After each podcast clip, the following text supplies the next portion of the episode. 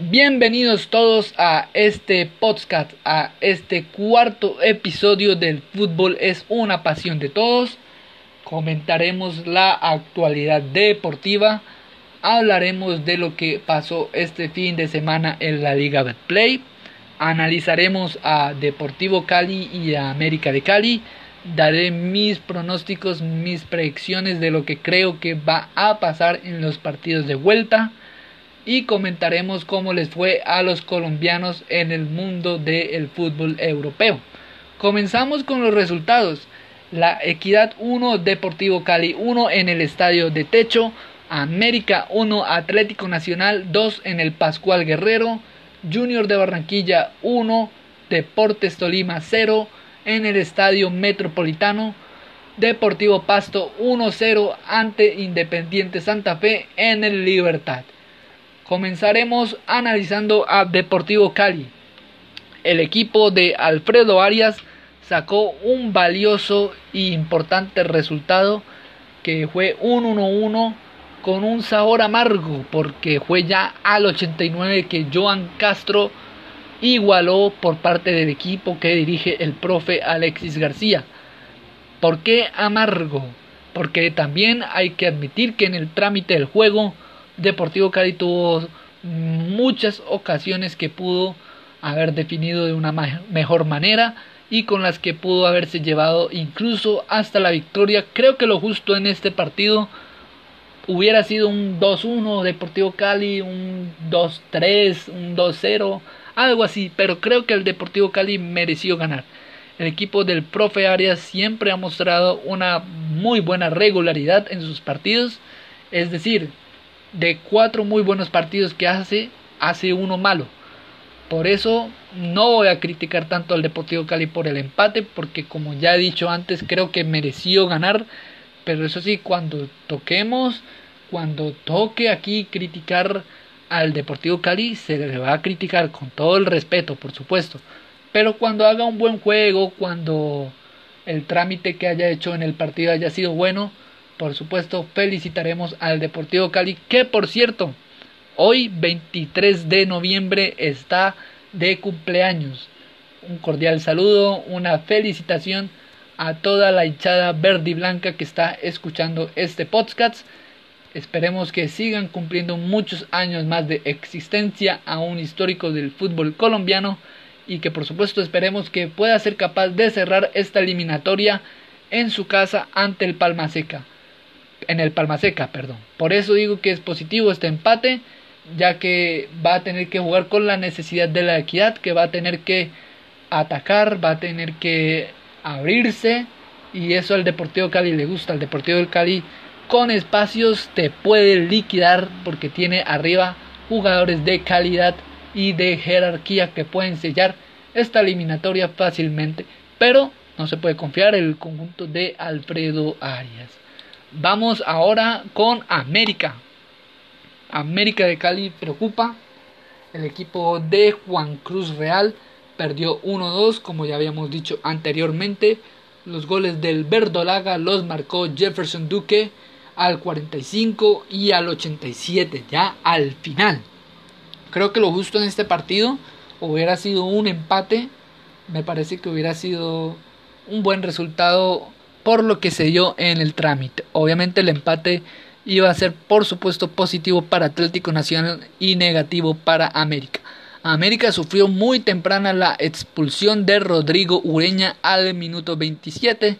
Luego Adrián Ramos hizo su gol de pena máxima. La estadística que tiene América de Cali en cuanto a condición de local preocupa, ya que uno en el fútbol tiene que procurar sacar la mayoría de puntos en su casa, en su fortín. Pero América de Cali, los tres partidos que ha jugado últimamente en el Pascual, los tres los ha perdido. Millonarios, Equidad y ahora Atlético Nacional.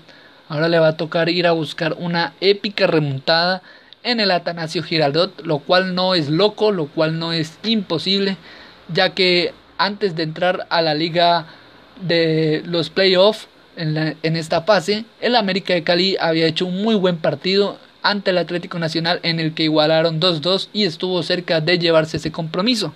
La eliminatoria está abierta, pero creo que con su jerarquía Atlético Nacional lo lógico es que sepa aguantar. Bueno, antes de cambiar de tema, vamos a dar los pronósticos, mis pronósticos, lo que creo que ocurrirá la próxima semana en estos partidos de vuelta. Entre la Equidad y el Deportivo Cali, creo que va a pasar el Deportivo Cali. Es favorito, tiene todo a su favor, así que creo que el equipo de Alfredo Arias estará en la siguiente ronda. América Atlético Nacional, como dije antes, con la jerarquía que tiene el cuadro verdolaga, creo que será capaz de clasificar a la siguiente ronda. Junior de Barranquilla Tolima, en Ibagué van a cerrar. Junior, mm, a pesar de que no es el mejor Junior de los últimos tiempos, es un equipo que sabe mantener resultados en este tipo de partidos y creo que va a ser capaz de pasar contra el Deportes Tolima. Deportivo Pasto Independiente Santa Fe, a pesar de irse abajo el equipo de la capital del país en el marcador, creo que en el Campín va a poder remontar esta serie y estará en la siguiente ronda. Ahora vamos a comentar cómo le fue a varios colombianos de la selección que cumplieron. Así les fue durante este fin de semana. Durante sábado y domingo los jugadores de la selección Colombia tuvieron minutos de juego tras la concentración en nuestro continente por los Juegos de Uruguay y Ecuador. Hubo casos destacados como los de Daniel Muñoz, Juan Guillermo Cuadrado, Wilmar Barrios y Jefferson Lerma, jugadores que tuvieron la confianza de sus entrenadores y respondieron. La otra cara de la moneda la vivieron los delanteros, quienes no lograron anotar goles en sus equipos en las ligas del viejo continente. Así le fue a nuestros jugadores. David Ospina fue suplente en la derrota 1-2 de su equipo Nápoles contra el Milan en la Serie A de Italia.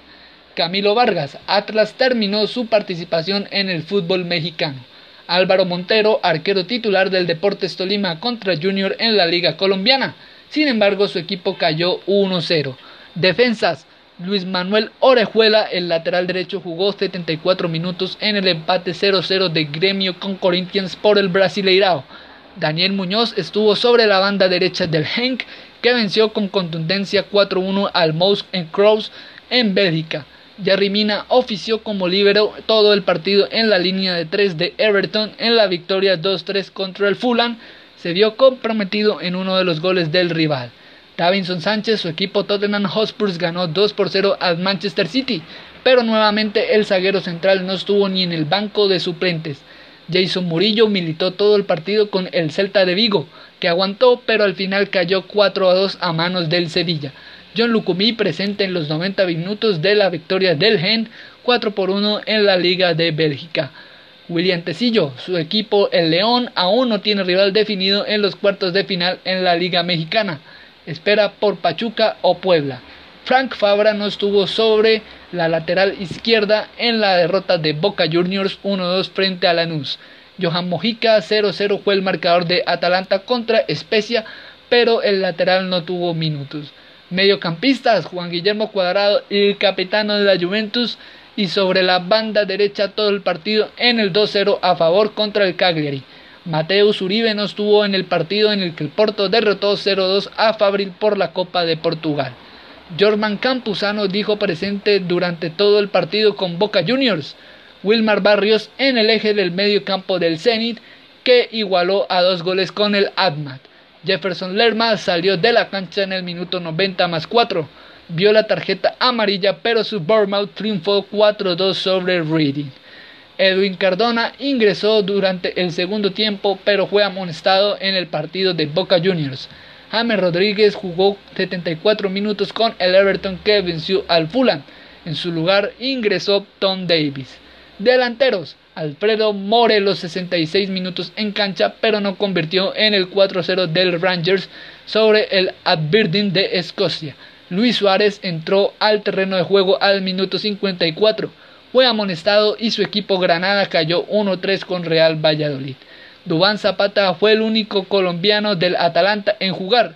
Estuvo presente durante 67 minutos en el empate 0-0. Luis Fernando Muriel no, no estuvo en cuenta para este partido. Y ya Luis Díaz jugó 29 minutos en el 0-2 de Porto sobre Fabril por la Copa de Portugal. Tuvo una clara opción de gol que no convirtió. Espero que te haya gustado esta actualidad deportiva. Créeme que todos los comentarios fueron con el respeto. Mm, no se trata de ofender a nadie ni a ningún equipo aquí. Aquí no hacemos eso. Con mayor respeto y honestidad analizando a los diferentes equipos. Espero que te haya gustado. Te mando un fuerte abrazo. Que tengas una excelente semana. Que Dios te bendiga. Un saludo.